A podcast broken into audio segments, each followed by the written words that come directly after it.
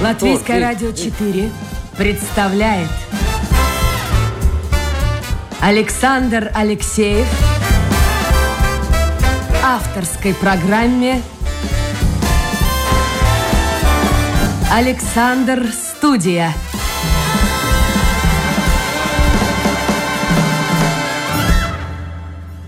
Здравствуйте, друзья! В эфире программа «Александр Студия». Как обычно, в это время с вами автор и ведущий Александр Алексеев. Ну что ж, вот благодаря современным технологиям мы можем путешествовать и по нашей стране, отправляться за рубеж. Вчера наши постоянные слушатели знают, мы побывали в провинциальном городке Балвы в Латвии, а сегодня отправляемся, отправляемся в Париж. Ну куда же еще отправиться в начале июня? А, я надеюсь, на связи со мной Ольга Овди. Ольга, доброе утро. Здравствуйте, Александр. У вас действительно утро, и утро наверняка солнечное, как и в Риге. Ну, наконец-то у нас выглянуло солнце, да, утро солнечное. Серьезно? А у нас жарко последние дни. У нас уже, я не помню, чтобы в начале июня температура воды в море была 18-19 градусов. У нас люди купаются. Обычно купальный сезон, ну, для большинства людей это конец июня, начало июля. А вопрос вот какой. По поводу туризма. Давайте мы начнем с туризма, потому что, по моим данным, с 1 июля в Европе будет введен единый сертификат, предъявив который э, те люди, которые или переболели ковидом, или те, кто сделал вакцинацию, прошел, смогут путешествовать. Вот что сейчас происходит в Париже? Музеи, театры, рестораны работают, не работают? Какая ситуация? А с 19 мая уже были открыты все культурные э, мероприятия, открыты выставки, музеи. А, также открылись террасы. Это самое любимое парижское развлечение и французское посидеть на террасе за бокалом вина или чашечкой кофе. И с завтрашнего дня у нас открывают все рестораны и также въезд во Францию для стран ЕС. Касательно других стран я еще не уточняла, хотя сама занимаюсь туризмом. И что касается сертификата, э, есть еще третий пункт. Вы можете въехать во Францию при наличии теста. Угу. А тест нужно делать, вот интересно, у себя на родине или можно там непосредственно в Париже в аэропорту? А, можно сделать на родине, тест должен быть сделан за 72 часа до прилета, но также это можно сделать и в аэропорту по прибытии. Ну что ж, будем ждать наступления июля месяца, и люди соскучились по путешествиям. И, в общем-то, конечно, наверняка кто-то отправится в Париж, хотя я сразу предупрежу э, слушателей, кто ни разу там не был. Э, ну вот, на мой взгляд, все-таки лето не самое лучшее, достаточно часто бывает жарко, и в августе вообще все закрывается, потому что французы, парижане садятся в машины, в поезда, в самолеты и отправляются на Лазурный берег. И очень многие точки общепита и музеи, и магазины закрываются. Ну, хорошо. Ольга, а, а вы-то, собственно говоря, выходец с Украины. Вот сейчас из-за ковида наверняка давно уже не были на родине. Да, я родилась в Киеве и на самом деле уже не возвращалась туда два года. Вот планирую в ближайшее время поехать на родину. Ну, я надеюсь, что Украина тоже будет открыта, хотя ситуация с ковидом меняется чуть ли не каждый день. Каким образом вы попали во Францию? А, я, закончив университет в Киеве, решила приехать во Францию на полгода, чтобы выучить язык, потому что на тот момент на украинский рынок выходило очень много французских компаний, и это было бы э, интересно говорить по-французски, чтобы найти работу, так как я училась на международных отношениях. И учитывая то, что у нас все говорят по-английски, но, возможно, второй язык немецкий, а французский был редкостью, это было бы, в общем-то, весомым пунктом для нахождения работы работы. Вот так. А вот вы приехали э, во Францию, стояла задача устроиться на работу или денег хватало для того, чтобы только учить язык? А, на самом деле, э, на тот момент студенты имели право подрабатывать 20 э, часов в неделю, но так как я учила французский в Бордо, и, честно говоря, в Бордо для студентов не так много работы, кроме как устроиться продавцом или официантом, но для этого тоже нужен был определенный уровень языка, которого у меня на тот момент не было. Вот. А желание подрабатывать у студента, я думаю, всегда есть, потому что, в общем-то, деньги нужны на развлечения, на на, на И как вы вышли из этой ситуации? Как вы вышли из этой а, ситуации? Но мне помогала семья на тот момент, и я немного смотрела за детьми после учебы. Ну хорошо, закончились курсы. Вы должны были, по идее, вернуться в Киев обратно, но решили все-таки остаться во Франции. Да, я узнала, что я могу э, проучиться еще два года и получить полноценный французский диплом. Я подумала, что это опять-таки даст мне еще больше интересных возможностей на украинском рынке. И поступила в университет э, на экономический факультет который я закончила через год и продолжила на мастер, мастер degree э, на банк и финансы, потому что моя мечта была работать на тот момент в банке, что, в общем-то, я и сделала. Но э, в Украину вы не вернулись? А, в Украину я не вернулась, потому что я э, увидела множество возможностей во Франции. Я на тот момент свято верила, что во Франции женщине намного проще строить карьеру, чем э, в Украине. И поэтому я решила попробовать здесь э, свои возможности. Но, к сожалению, когда я закончила университет по специальности банк и финансы, случился финансовый кризис 2008 года, и работу я найти не смогла. А это правда, что вы, э, вот как раз, чтобы найти работу во Франции, прошли около 300 собеседований? Я даже представить я... не могу, если это так. Я...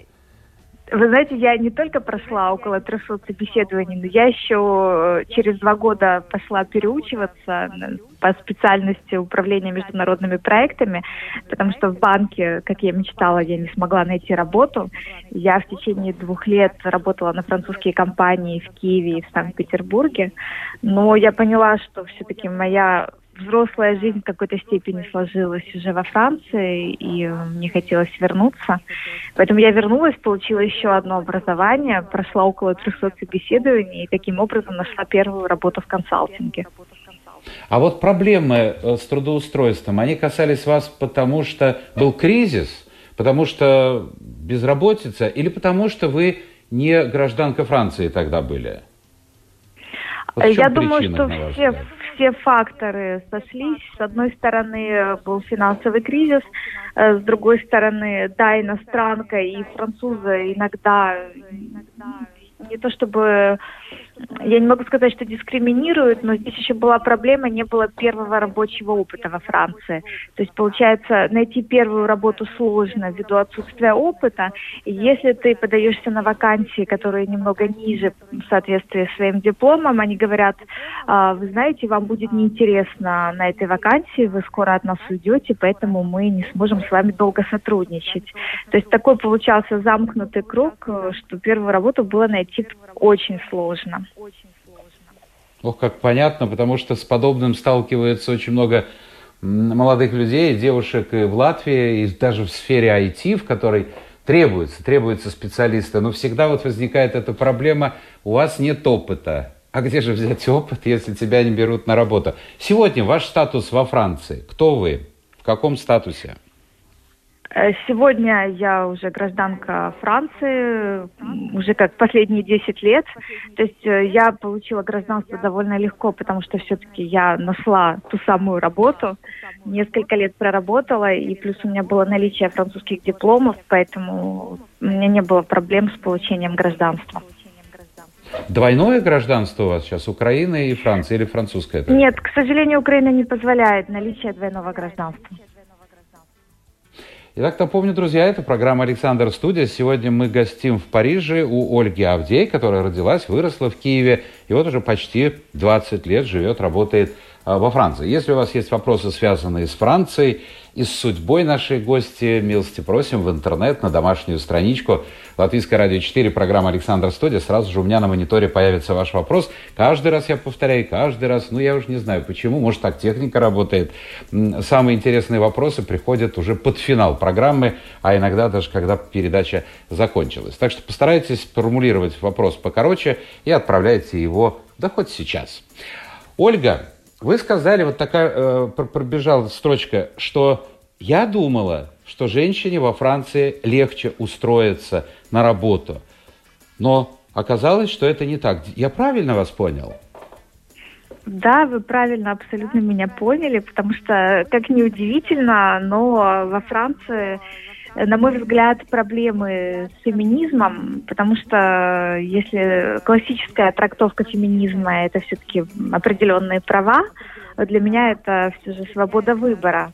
Но во Франции случилось так, что этот выбор стал какой-то обязаловкой. То есть э, все женщины, большинство женщин работает, уверенные, что обязаны работать. То есть э, домохозяйки здесь очень плохо воспринимаются э, семьей, окружающей средой но, к сожалению, э, в рабочем контексте э, француженки не доборолись за свои права, и, к сожалению, на сегодняшний день разница в заработной плате составляет 17 э, от 17 до 25 процентов на идентичных позициях.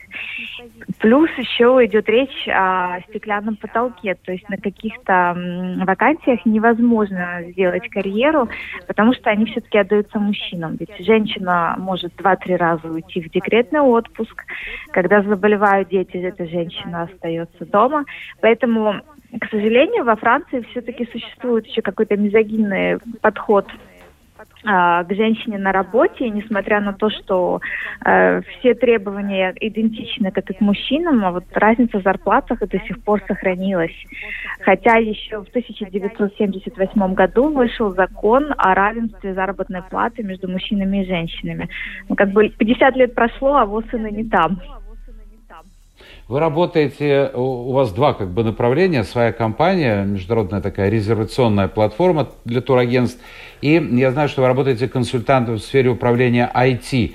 А вот э, эта работа в области IT, вы тоже чувствуете э, немножко другое к вам отношение, нежели к мужчинам, и выражается ли это в том числе в заработной плате? Э, да, конечно, это как бы негласное явление, но все мы прекрасно знаем, что э, на выше, высших менеджерских позициях разница заработной плате достигает э, 25%, особенно что касается постов вот, э, директор проекта. То есть это как бы никто даже не скрывает. И то же самое в рамках самих проектов обычно самое, самые интересные участки работы, как неудивительно, получают мужчины. И даже в таких компаниях... А вы можете которые... прийти а, к своему шефу и сказать, ну слушай, вот закон 50 лет тому назад принят, а у меня зарплата ниже. Или это невозможно во Франции? А, вы знаете, именно вот лично я так всегда и делала. То есть, ну я даже не, не махала перед носом законом, я выдвигала свои аргументы в плане того, что я приношу компании, в, в плане каких-то финансовых обязательств, как, например, кредит на, на квартиру. И я, в общем-то, свою зарплату всегда см, могла повышать соответственно. Но э, то же самое не касается француженок. Они почему-то боятся требовать соответствующего уровня зарплаты. А мне казалось, что француженки женщины достаточно уверенные в себе, а вот на работе, оказывается, это не так. Да, вы абсолютно правы. Они уверены в себе, но, к сожалению, не в рабочем контексте. А вот скажите, есть страны в той же Европе, ну, возьмем Австрия, возьмем Германия, где действительно работа – это работа, нужно приходить вовремя, нужно выполнять работу, и порой даже э, есть фирмы, в которых э, не разрешено решать свои, там, скажем, семейные, личные вопросы в рабочее время, даже если вам кто-то из родственников, муж или ребенок звонит, вы э, ну, в лучшем случае можете поднять трубку, сказать, я занята и все. Но есть другие страны, как Испания, Греция, и мне всегда очень интересно э, услышать ответ от жителей этих стран, а как они вообще достигают такого уровня развития, такого уровня экономики при ну, весьма таком поверхностном отношении к работе. Что значит во Франции работа? Нужно приходить вовремя? Можно ли э, уходить в обед на 3-4 часа? Или это невозможно? Э, это невозможно, есть определенные часы работы. Э, говорят, что во Франции 35-часовая рабочая неделя. Это, с одной стороны, правда для сотрудников, которые несут на себе какие-то менеджерские обязанности. Да, они работают 35 часов в неделю. Э, что касается менеджеров, в нашем контракте, в общем-то, мы работаем на результат, и на самом деле это уже не 35, а скорее 50 часов в неделю. Да, можно иногда отлучиться на обед на, на два часа, потому что вот в рабочем коллективе также присутствует традиция пойти вместе пообедать в какой-нибудь ресторан-бистро, но это не каждый день. Обычно в каждой компании есть э, своя, своя столовая, и, в общем-то, на обед уходит один час. Но обычно, что касается крупных городов, у нас, э, у менеджеров рабочее время это с 9 до 7 вечера, и бывает и до 8 до 9, как затянутся совещания, и многие забирают работу домой и работают по выходным. И самая, самая Слушайте, большая а подождите, проблема... Подождите, Ольга, а как, же, а как же профсоюзы? Во Франции же очень сильны профсоюзы, или это касается только промышленных предприятий? А, профсоюзы больше касаются государственных компаний. То есть они есть э, и в, и в частных компаниях. Ну, то есть, например, допустим, возьмем Шанель, Лореаль, это компании с частным капиталом, не государственные. Профсоюзы также есть, но в частных компаниях не принято возмущаться. Вот, поэтому менеджеры работают, в общем-то, очень долго. А вот отношения в коллективе, а, насколько они люди открытые французы, или они не пускают себе человека, даже постороннего человека, э, иностранца к тому же. Или, в общем-то, вот когда вы идете на обед, вы свободно обмениваетесь мнениями по разным вопросам. Вот насколько французское общество готово принять иностранцев, чужих, в общем-то, людей? Э, вы знаете, зависит, конечно, от городов, от регионов. Э, Париж вообще космополитный город, поэтому э, дискриминации какой-то или особого отношения, скажем так, негативного к иностранцам в рабочем коллективе не присутствует. С другой стороны, в самих коллективах очень часто возникают конфликты между самими французами, и есть такая интересная привычка дружить против кого-то. Это есть. Ну да, это, мне кажется, в современном лексиконе называется мобинг. Вот, вот говорят, что в школах сейчас такое есть. Не знаю, мне трудно сказать. В наше время, наверное, тоже это было, только называлось немножко по-другому. А, Ольга, а, вопрос, касающийся Франции, вообще, вот за пределами все-таки, ну ладно, рабочий коллектив, вы связаны. А у вас друзья, знакомые, это кто? Это французы, это тоже выходцы из других стран. Потому что вот здесь говорят, как и в Англии, довольно такое закрытое общество. А, наверное, в нашем ближнем окружении больше смешанных пар, где часто супруг француз, э, девушка из какой-то страны бывшего советского пространства. А, ну, так сложилось. В общем-то, были разных национальностей люди в окружении. Японцы были, и и турки были. Но, во-первых, э, как говорят, своя рубашка ближе к телу, одни и те же интересы, культура, взгляды на жизнь. А с другой стороны, э, скажу вам откровенно, живя в Париже, на, на близкую дружбу времени остается очень мало. Работа, работа, еще раз работа. А вы ходите да, да, в театры, как, как в кино? Так. Э, Слушайте, присутствует, как, как, конечно. Да-да, пожалуйста. Да, нет, театры, кино, культурная жизнь присутствует, потому что Париж такой город, эм, этим нельзя не наслаждаться, вот, но действительно на какие-то близкие отношения остается очень мало времени.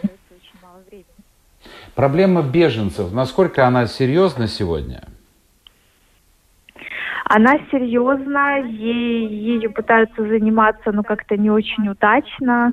Э, и, собственно, да, даже на окраинах Парижа можно, можно увидеть какие-то палаточные городки. Э, пытаются их расселять, в общем-то, давать им находить работу.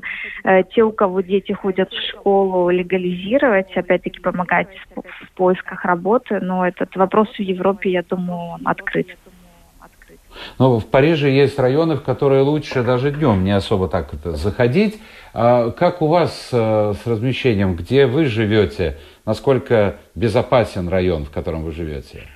Арандисмент, um, да, кажется, он по-французски называется. Да, но мы живем в самом центре, возле Триумфальной арки, поэтому достаточно безопасно.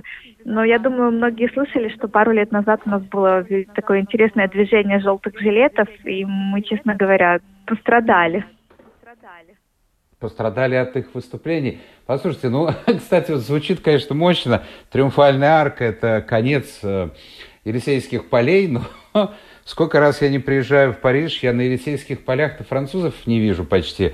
Там в основном выходцы из Азии, из Африки. Э, послушайте, ну это же бешеные цены, наверное. Что у вас за жилье, если не секрет, конечно? А, ну, э, коротко, у нас была квартира в ближнем пригороде, в благополучном, но с транспортом, с городским во Франции все-таки не очень, он часто ломается, на дорогах пробки. И так как я работаю консультантом и часто меняю клиентов, мне нужно было какое-то более центральное место для нахождения, поэтому мы сняли в центре Парижа. То есть как для съема здесь, например, трехкомнатная квартира 60 метров стоит около 2000 евро.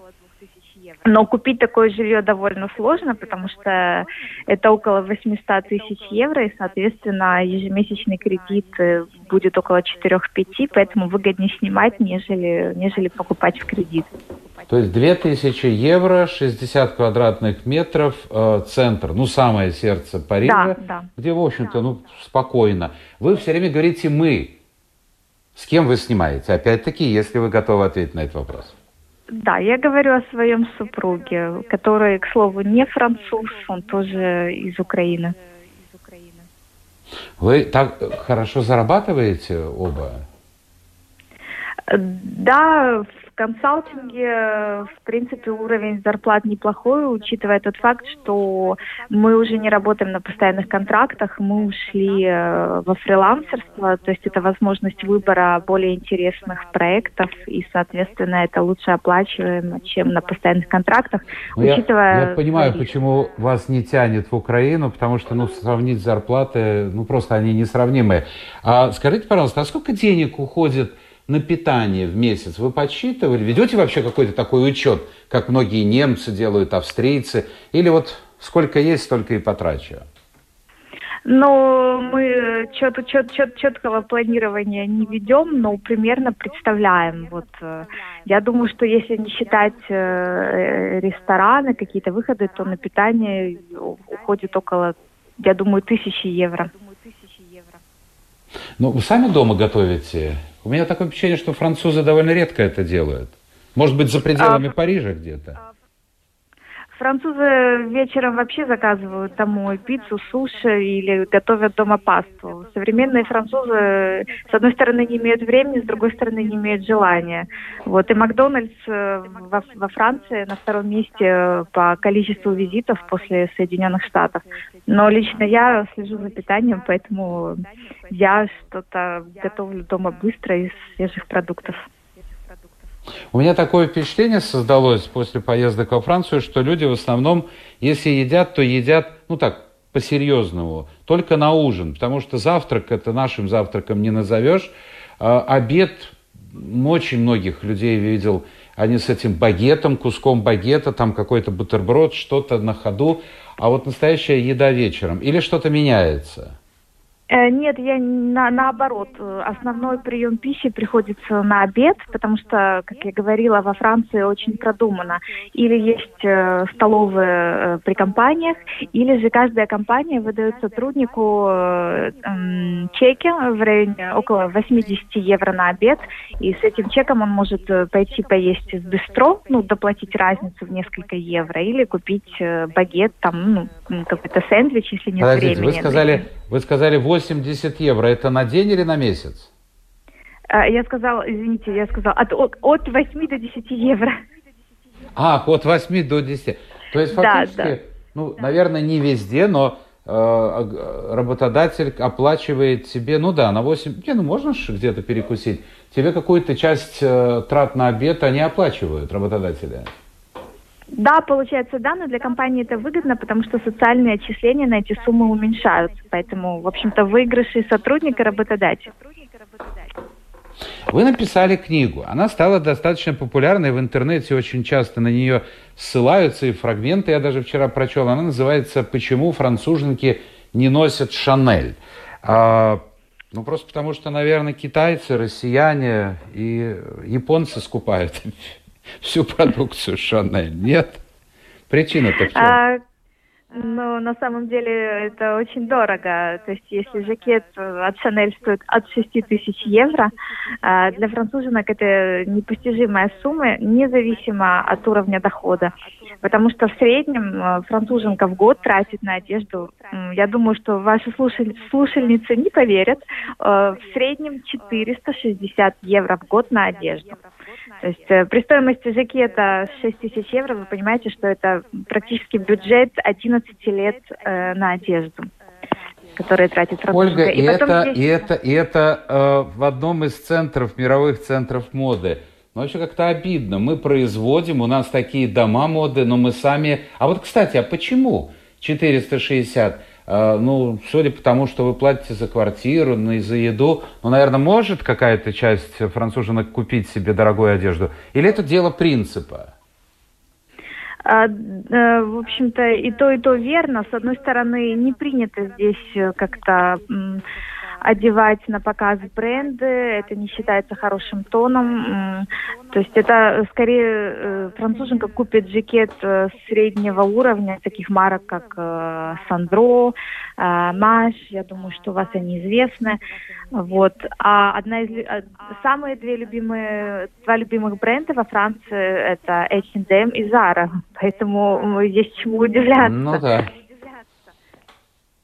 То есть как бы э, идешь в ногу со временем, идешь в ногу с модой, э, если говорить об H&M и Заре, а в то же время все это стоит э, очень и очень, ну по сравнению, конечно, с продукцией домов высокой моды, дешевле. Но неужели нет у обеспеченных француженок хотя бы где-то, где-то, но на праздник, на выходной, на встречу, на свидание, в конце концов, что-то из дорогой одежды? Или это дело принципа? Э, есть, но этот обеспеченный уровень, он составляет э, около 1% населения. И это вот одна вещь, которая покупается раз в жизни, классическая, и ее, собственно, носят, носят и носят, потому что это классика. Француженки вообще любят классические варианты одежды. То есть э, э, проще утром одеться, да, не, не, не заглядывая в шкаф и не говоря, что мне нечего надеть, потому что там огромный выбор. Во-первых, это экономия времени, во-вторых, это экономия денег, денег, и, действительно в данный момент на них такие, такие финансовые нагрузки, что, что просто нет бюджета на то, чтобы одеваться. Учитывая то, что во а вот разница между... Да-да-да. Да, между мужчиной и женщиной. Вот скажите, пожалуйста, а, Ольга, а есть отличие? Вот вы сказали очень маленькую, назвали сумму, которую тратит на одежду француженка, а, а мужчины, они тоже достаточно скромны в своих запросах?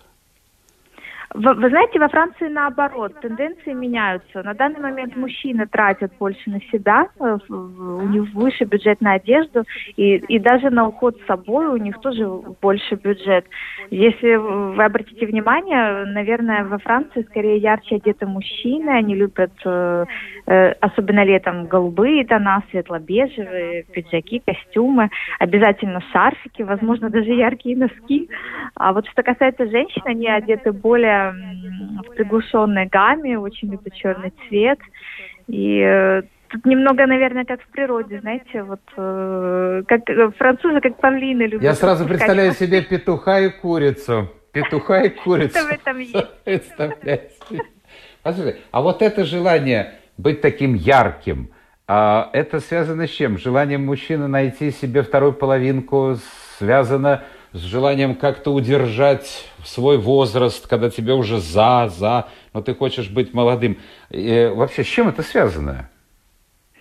Э, я думаю, что это демограф... с одной стороны это демографический вопрос. На 10 э, женщин приходится 12 мужчин. И я думаю, что тоже есть культурное, культурное наследие. Если мы вспомним того же Людовика XIV, э, его обуви с красной подошвой, которую так прекрасно идею украл Лабутен. Поэтому я думаю, это культурное наследие в том числе.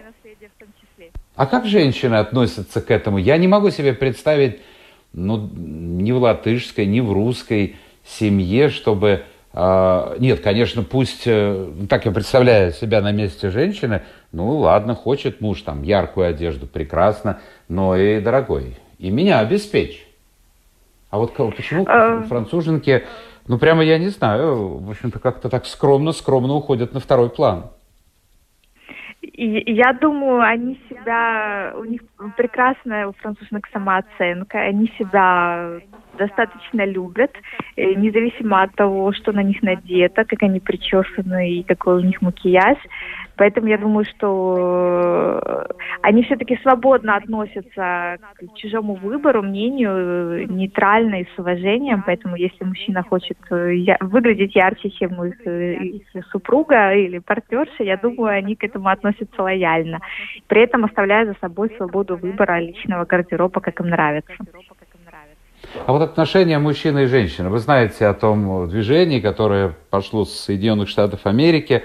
Э, и, и, и в общем-то, э, ну вот я очень, э, не то что боюсь, но вот мне кажется, что произойдет то, что произошло много десятилетий тому назад в Советском Союзе, когда женщины боролись за равные права и в конце концов были вынуждены укладывать рельсы и булыжник, и трактористками быть и так далее. Вот вот вы сказали про стремление женщин быть равными с мужчинами, но не теряют ли женщины при этом женственность и вообще взаимоотношения каковы? Потому что есть страны, я уж не помню, какая-то из скандинавских стран, извините, чуть ли не требует официально заверенного какого-то документа перед вступлением э, в, пол, в, половой, в половые отношения. То есть, если ты хочешь заниматься сексом, ты дай мне разрешение.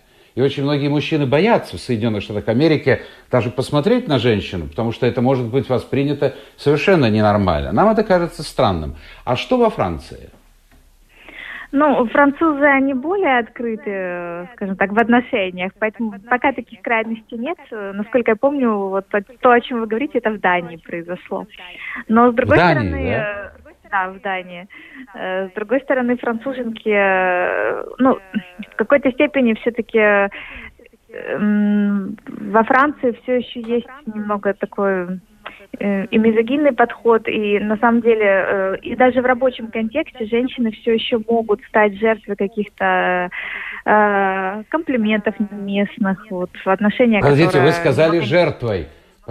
Подождите, вы сказали жертвой комплиментов. Тут совершенно ну, ну, я не знаю, мне кажется, любая женщина будет довольна, если ей скажут комплимент, выскажут ее адрес. Да, я интересно, я, я, я честно говоря, эту фразу запишу для следующей книги. Это вообще необычно.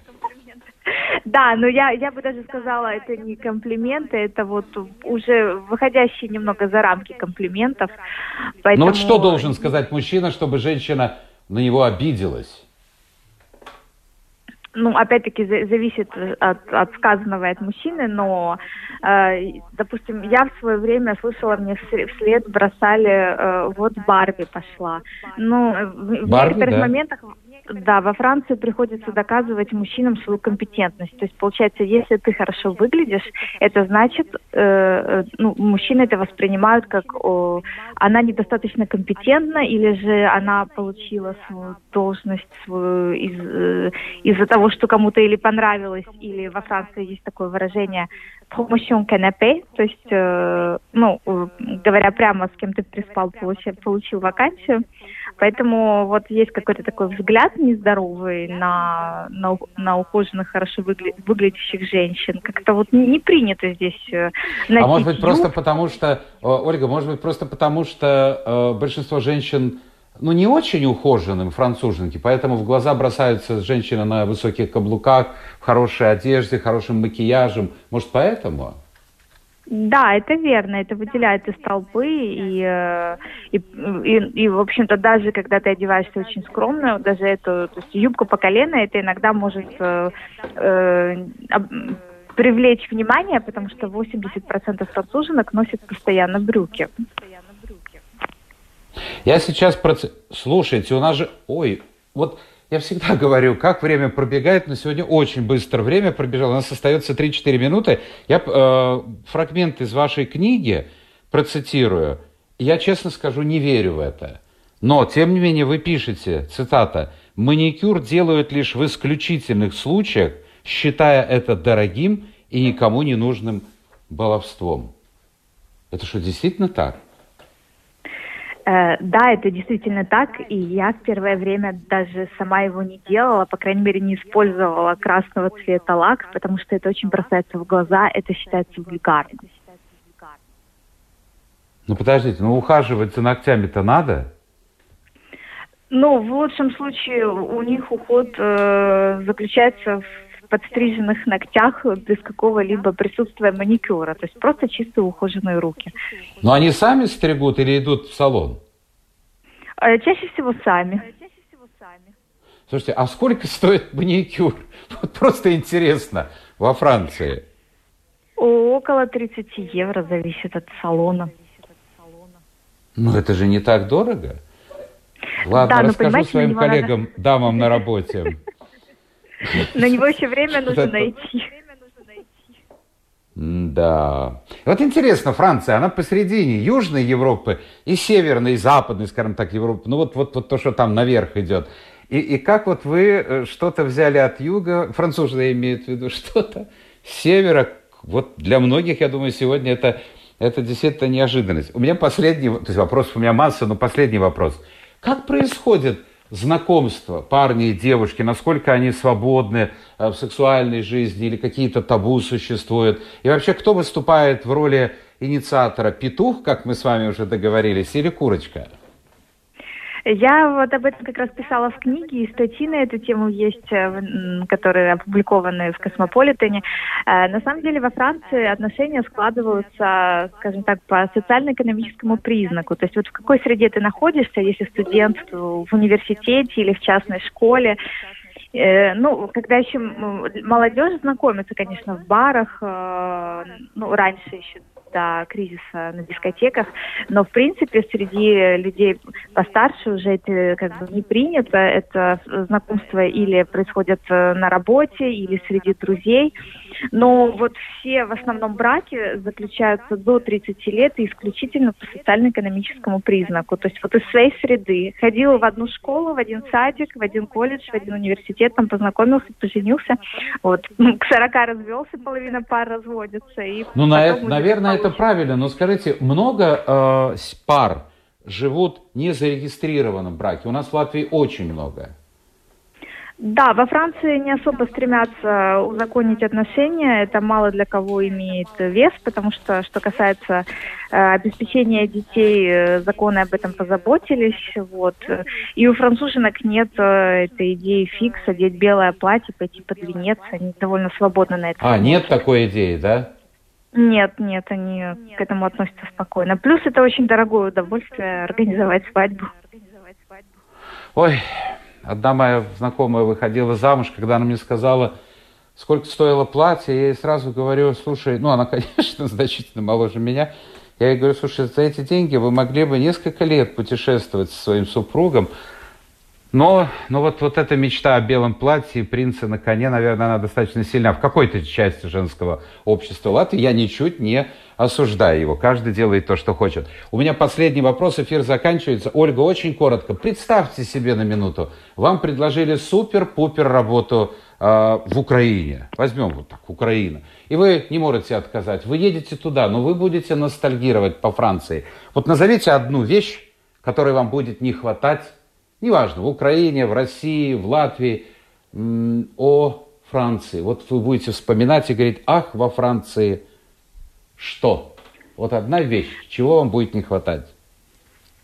Э, возможности путешествий, разнообразия пейзажей. Куда во Франции не поедешь, все каждый раз ново, все прекрасно, все интересно и не, не перестает удивлять спустя 20 лет. То есть любой уикенд можно открывать для себя что-то новое. Ольга Овдей родилась и выросла в Киеве, в Украине, вот уже почти 20 лет живет и работает во Франции. Человек self-made woman, человек, который сделал себя, получил несколько высших образований и живет со своим мужем, тоже с Украины парнем, и живут в самом центре Парижа, у Триумфальной арки. Это была программа «Александр Студия». Ольга, вам большое спасибо. Успехов вам и в личной жизни, и в карьере. Ну а мы с вами, друзья, прощаемся до завтра. Завтра новый день, новый эфир, новые гости. Пока.